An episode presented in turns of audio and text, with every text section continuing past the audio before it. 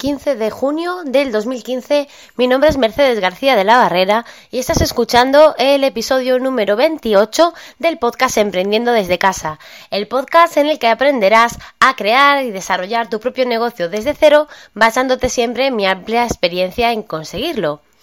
Eh, ¿Me habéis echado de menos?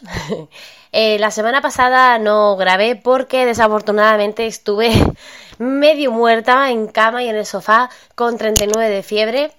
Eh, resulta que el fin de semana del 5, viernes 5, sábado 6 eh, estuvimos en Madrid, tuvimos una reunión familiar.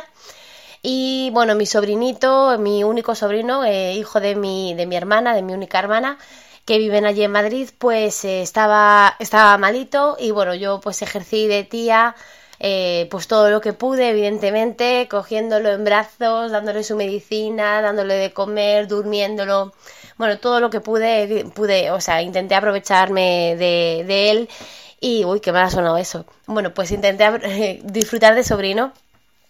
Y bueno, yo creo que tanto a mi hijo pequeño, a Marco, como a mí nos pegó lo que tuviera.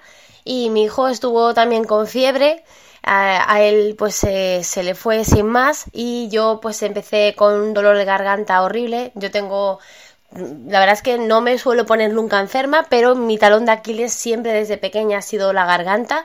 Si alguna vez me pongo enferma siempre es de garganta, garganta, garganta y bueno, pues al final, pues, eh, placadas en la garganta, antibiótico, y estuve pues con 39 de fiebre un par de días, malísima, casi a punto de la muerte, porque realmente cuando no estás acostumbrado a, estar malo, pues eh, y te viene una fiebre 39, te sientes tan apaleada que, que, no, te, no tenía ganas de nada, ni siquiera de hablar. Eh, yo le decía a mis hijos, mira, es que no me habléis porque es que no puedo ni responderos, es que no tengo ni fuerzas para responder, no, no podía ni con mi alma. Así es que nada, no, no pude grabar la semana pasada y esta semana, pues eh, por petición de algunos de, de, vosotros, pues me he decidido hablaros de un tema que habréis visto en el título y es el tema de las plataformas de email marketing. Eh, no os voy a hablar de lo que es eh, de la importancia de crear una lista de suscriptores, la importancia de, tener un blog, ni, ni, la importancia del email marketing, no os voy a hablar de nada de eso. Simplemente os voy a hablar de lo que es en sí las plataformas que yo he probado de email marketing y que, eh, y que bueno, cuáles os puedo aconsejar, qué cosas buenas tienen cada una de ellos, de ellas y, bueno, y un poquito pues eh, para que tengáis una referencia, eh, por lo menos de, bajo mi opinión. La plataforma que, primero eh, utilicé fue Aweber. Aweber es una, es una de las plataformas de email marketing más famosas que, que hay ahora mismo, desde hace muchísimo tiempo. Eh, cuando yo comencé, eh, digamos que todos los, toda la gente a la que yo seguía eran eh, gente americanos y, bueno, allí yo creo que Weber es el, rey del, email marketing. se trata de una plataforma de gran prestigio porque realmente lo vale, es decir, es una plataforma muy buena para, para mm, lo que sea mandar emails a todos tus suscriptores, a clientes y demás. Eh, pero tiene una serie de desventajas que, en mi opinión, pues me hicieron eh, rápidamente dejar de utilizarla. Eh, en primer lugar, no tiene, bueno, tiene un periodo de prueba, pero no tiene versión gratuita. Tiene un periodo de prueba de 30 días, que cuando tú te das de alta, pues 30 días puedes, puedes probarlo de manera gratuita y a partir del primer mes te empezarían a cobrar.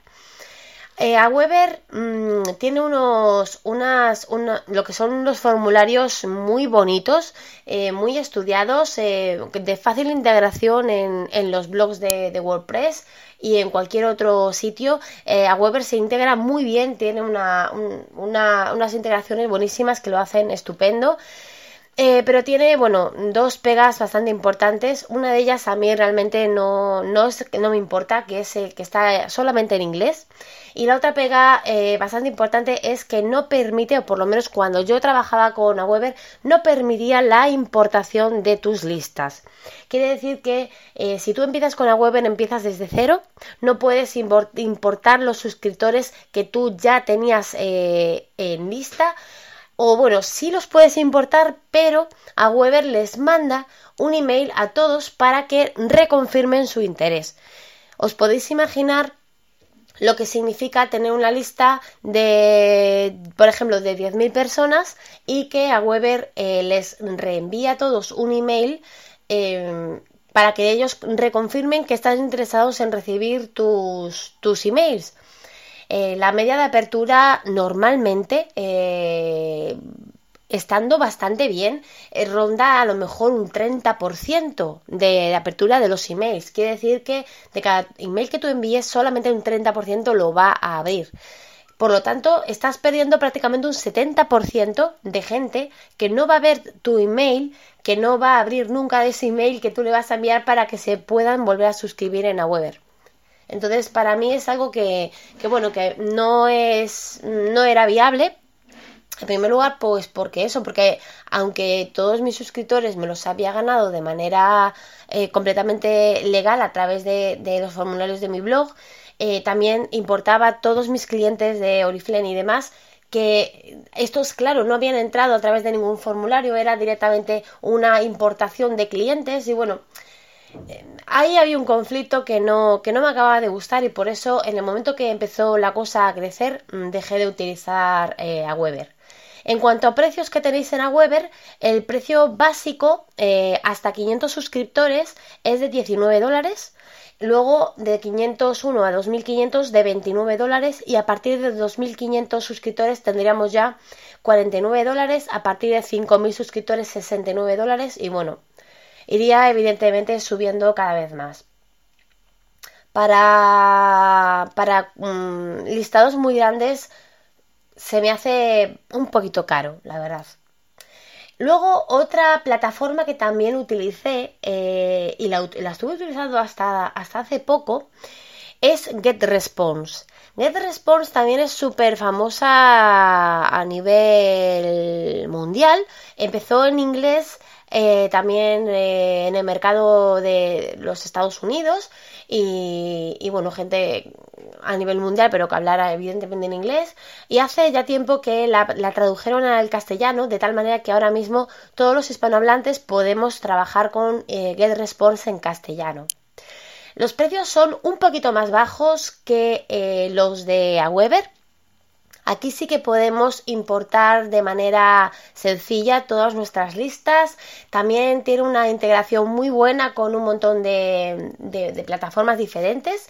Y el, problema que yo tuve con GetResponse, que no sé si se habrá solucionado, pero era un problema muy grande que yo tenía, era eh, a la hora de, enviar los emails directamente eh, la, la, tasa de entregabilidad de esos emails pasó de ser del, yo qué sé, del 80-85%, que es lo, típico, que siempre tienes eh, algunos suscriptores que, que, tienen la bandeja llena o que dejan de mirar esa bandeja o se cambian de correo electrónico, las, la cuenta de correo electrónico ha caducado, cosas así, pues tienes una tasa de, de entregabilidad de un 85-90% o así, pues me, pasó, me bajó automáticamente al 50, incluso al 40%. Y no fue nada que yo hubiera hecho ningún, ninguna modificación de mi lista. Fue simplemente un problema que tuvieron ellos con las cuentas de Hotmail, eh, me parece que era. Y de, no sé, también de Gmail, pero sobre todo con las de Hotmail. Ellos mismos eh, reconocieron ese error, eh, contacté con ellos muchísimas veces, les pedí que si estaban teniendo esos problemas por lo menos me hicieran algún tipo de, bonificación, porque yo estaba pagando, aparte no estaba pagando poco, porque yo tenía más de 5.000 suscriptores, por lo tanto estaba pagando 50 euros al mes. Y, les pedí por lo menos que me reembolsaran algo, que me hicieran algún tipo de descuento por las molestias, mientras no se solucionaba. Y no solamente no me hicieron nada más que un 5%, ya veis dónde va 5, un 5% de 50 euros, sino que encima eh, estuve como dos meses o tres esperando que lo solucionaran. Cansada de esperar a que lo solucionaran, pues me fui a la competencia. Bueno, os hablo un poco de precios de GetResponse. Con GetResponse tenéis también 30 eh, días de prueba gratuita. Eh, luego tenéis hasta 1000 suscriptores eh, por 12 euros. hasta 2.500 suscriptores por 20 euros, hasta 5.000 suscriptores por 35 euros y luego ya evidentemente para arriba. Si contratas de manera anual te hacen un descuento del 18%, te queda un poquito más barato. Y la verdad es que GetResponse estaba bastante bien pero el problema era ese, el tema de, la, de, la, de la entregabilidad que pues, si tú mandas un email y, se lo entregan solamente al, al 40% de la gente que tú tienes y encima de ese 40% solamente un 30 o un 35 o un 40 lo va a abrir, imaginaos la, la, la catástrofe que es, vamos, para mí es una catástrofe, así es que directamente dejé de trabajar con ellos. Eh, de todos, de, bueno, de todas estas plataformas os voy a dejar enlaces en el blog, ¿vale? Vais a tener en la en, el resumen del, episodio vais a tener el enlace al blog eh, en el que hablo de, de estas, eh, estas plataformas de email marketing y os dejaré un enlace de cada una de ellas para que vayáis, ¿vale? Luego, ahora mismo, con la que yo estoy trabajando es con MailChimp. MailChimp, eh, yo he tenido eh, bastantes intentos de trabajar con MailChimp desde hace muchísimo tiempo. Mm, eh, antes de trabajar con GetResponse trabajé con MailChimp, luego me fui.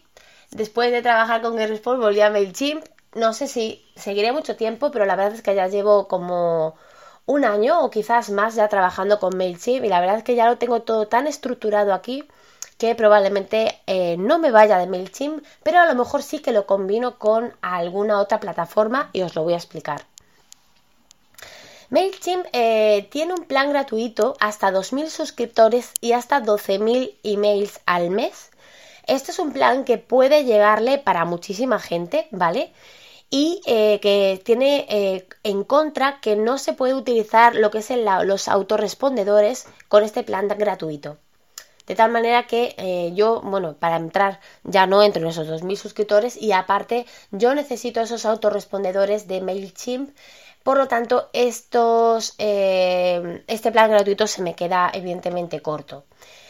Em, eh, luego, además, MailChimp te ofrece pues planes de precios que van ya lo que sea el gratuito, es decir, con todas las prestaciones, desde 0 a 500 suscriptores por 10 dólares al mes de 501 a 1000 por 15 dólares al mes, de 1000 a 1520 dólares al mes, de 1500 a 2025 dólares al mes. Como veis, los tramos van subiendo eh, de, muy poquito en muy poquito.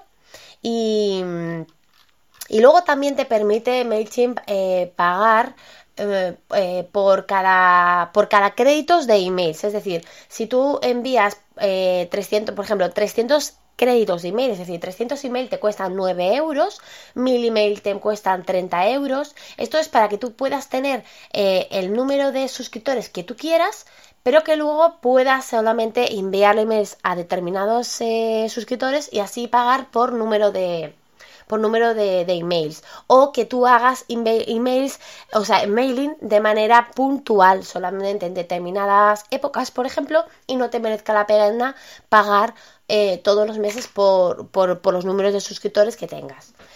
Eh, en mi caso a mí no me interesa porque yo eh, mando emails bastante frecuentes, eh, no solamente por lo que es mi trabajo con Oriflame, sino también a todo lo que son los suscriptores de los tres blogs que manejo y, bueno, y diferentes promociones que puedo ir haciendo que me van acumulando también suscriptores en mi cuenta. MailChimp tiene una, una, unos formularios un tanto, digamos, reguleros yo creo que es eh, lo, peor que tiene MailChimp son los formularios de registro. Lo que pasa que, bueno, yo utilizo simplemente el código liso para luego integrarlo con WordPress, pero es una pena porque eh, las otras plataformas que os comento sí que tienen formularios mucho más bonitos, mucho más diseñados, que los puedes integrar tal cual en tu, en tu plataforma de, de, de WordPress, por ejemplo, que es la plataforma que yo utilizo de blog, de blogging, vamos Sin embargo, MailChimp eh, los formularios son horribles, son súper lisos y, bueno, directamente se integran con, tu tema de, WordPress y listo. es quizás la, pega más grande que yo pueda encontrar. Luego el tema de, crear los boletines es muy sencillo. Eh, otro problema también que, que, podéis encontrar si no manejáis mucho el inglés, el inglés es que está todo en inglés también. Y, luego por el resto eh, se integra genial con muchísimos eh, software y con muchísimos plugins y con muchísimas cosas, cosa que es realmente eh, estupendo y básico. Luego tiene una capacidad de segmentación de tus listas también estupenda. También es algo que yo necesito porque yo a lo mejor mando un email a, a por ejemplo, yo que sé, a una lista de mil personas y a lo mejor al cabo de una semana quiero volver a mandar ese mismo email a esa misma lista, pero solamente a la gente que no ha abierto mi correo electrónico. Entonces, mando el mismo email, cambio el, lo que es el asunto para ver si el asunto nuevo gusta más y logro que eh, un mayor porcentaje de gente abra ese email. Esas cosas te las permite hacer MailChimp. También eh, te permite jugar muchísimo con gente que ha abierto eh, tal eh, email, gente que ha abierto los últimos cinco emails, gente que no ha abierto ninguno de los últimos cinco emails. Es decir, eso es muy bueno.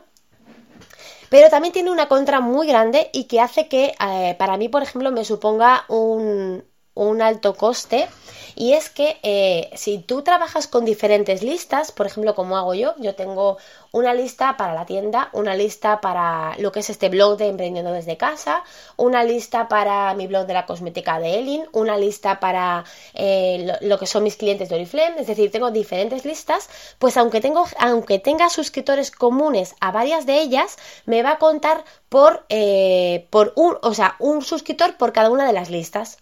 Entonces, imaginaos que yo, por ejemplo, me tengo de suscriptora, como me tengo en realidad, en todas mis listas, simplemente para tenerme a modo de prueba y para comprobar que lo que yo estoy enviando está llegando. Entonces me tengo en todos, en, todas las listas. Bueno, pues si yo tengo ocho listas, yo, aunque soy la misma, el mismo correo electrónico, cuento como ocho personas diferentes. Entonces, imaginaos lo que supone esto a nivel de eh, contabilidad de total de suscriptores pues aumenta una barbaridad. Entonces, eh, tengo ahora mismo una... Estoy pagando bastante más de lo que debería pagar porque tengo muchos clientes, o sea, muchos suscriptores comunes entre varias listas. Pero bueno, eso es algo que, que ocurre con MailChimp y que no puedo hacer nada. Y mientras eh, no encuentre una alternativa, pues de momento estoy con MailChimp y estoy bastante contenta, la verdad.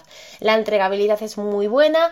Eh, automáticamente, si tienes a alguien te marca como spam o si se suscriben automáticamente, eh, evidentemente, esa persona se va a desuscribir de tu lista, no van, a, no van a volver a recibir ningún email más tuyo. O si es un hard bones eh, o un soft bones, es decir, eh, un rebote em, porque, el, por ejemplo, la cuenta ya no exista, que es un hard bones, o un rebote porque la cuenta esté ya llena, o porque en, ese momento no se puede entregar el email, que sería un soft bones, pues los hard bones automáticamente te los quita también. Y los soft bones, cuando se repiten mucho, también te los acaba eliminando esos emails. Por lo tanto, te va dejando una lista bastante eh, limpita, podríamos decir.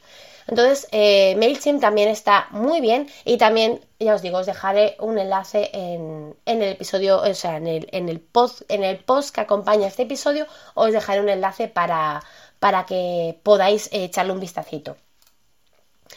Ahora os voy a hablar de algo completamente diferente que, que es un plugin de WordPress que es, es MailPoet.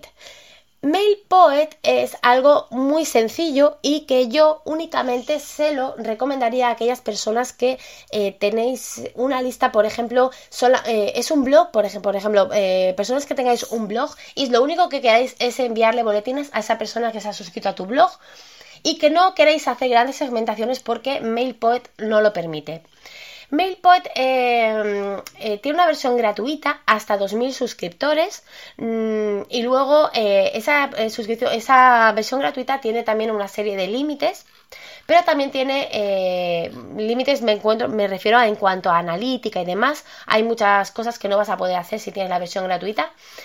Pero bueno, es completamente funcional y es más, por ejemplo, en, el, en, el, en la página web de la asociación eh, que, yo, que yo llevo, de la cual yo soy la web manager, pues eh, yo trabajo con MailPoet porque es muy sencillito de manejar.